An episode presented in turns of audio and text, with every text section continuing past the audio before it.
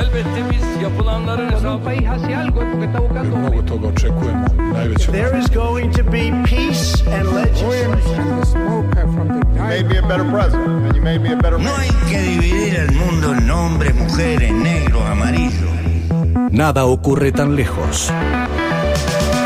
Foco Internacional. Acortamos distancias con Ale Loucao.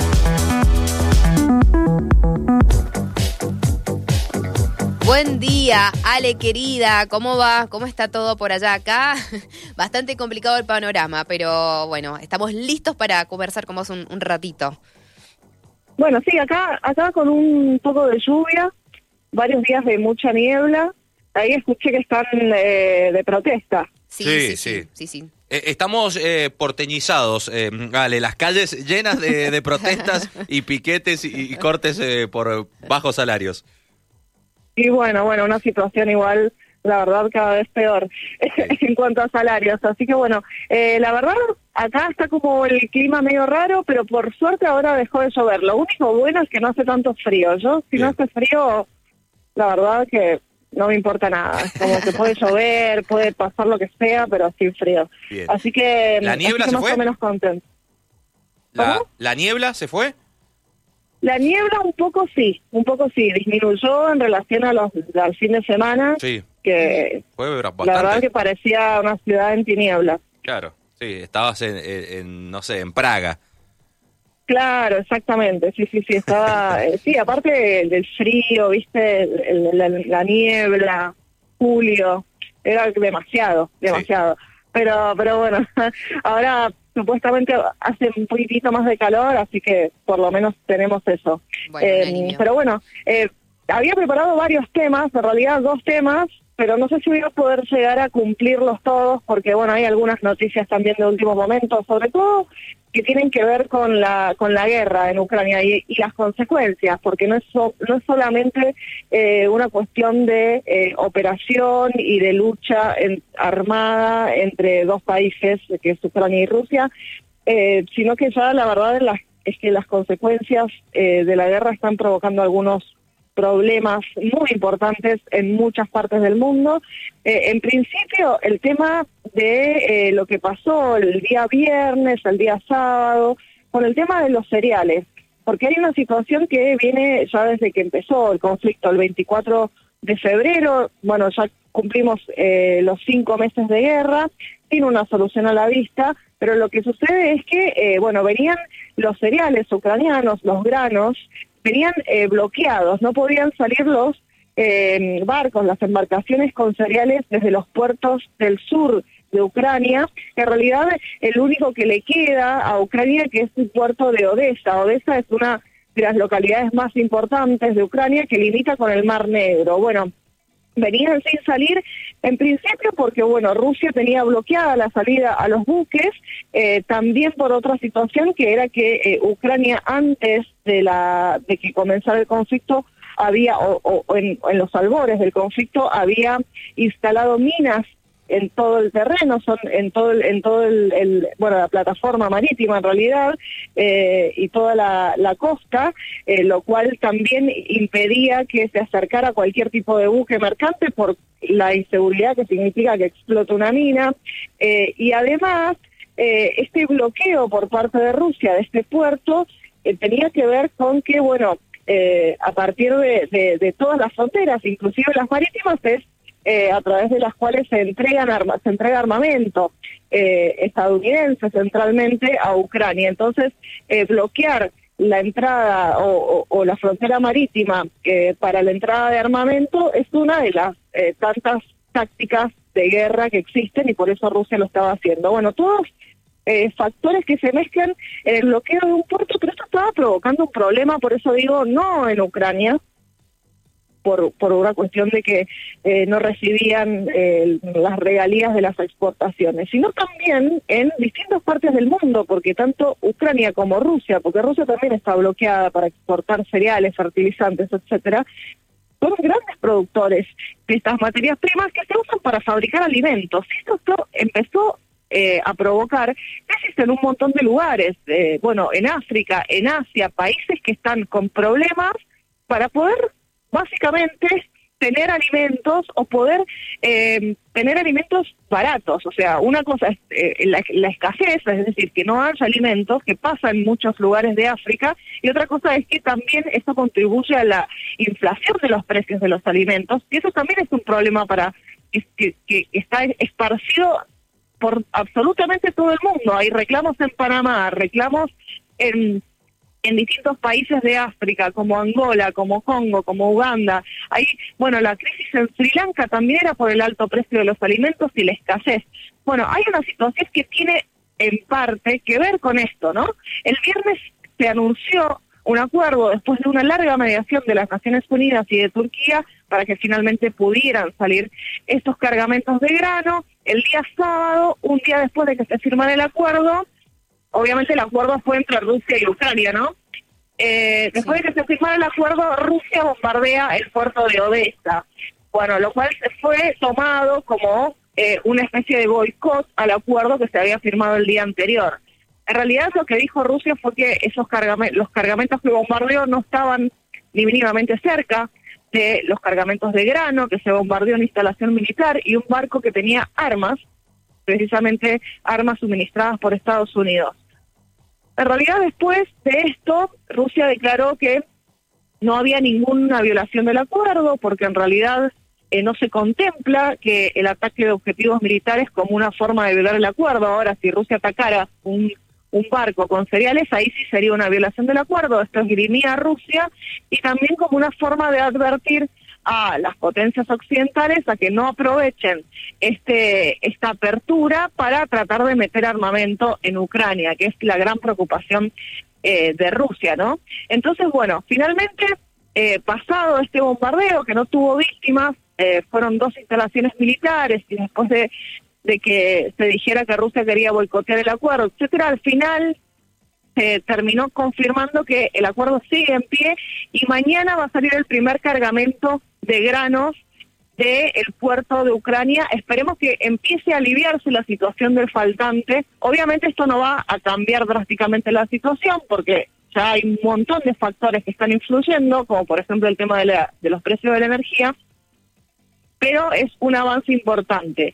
Eh, después, en relación al gas, eh, que bueno, sabemos que hay una guerra del gas, básicamente que Europa se está quedando sin gas, que están tomando medidas para tratar de reemplazar el gas ruso, esto específicamente por las sanciones, porque gas, de haber gas hay, el problema es que gran parte del gas es ruso y los europeos como sanción por la guerra no quieren más gas ruso, entonces en este caso lo que está sucediendo es que están tratando de reemplazarlo y al mismo tiempo no pueden desprenderse.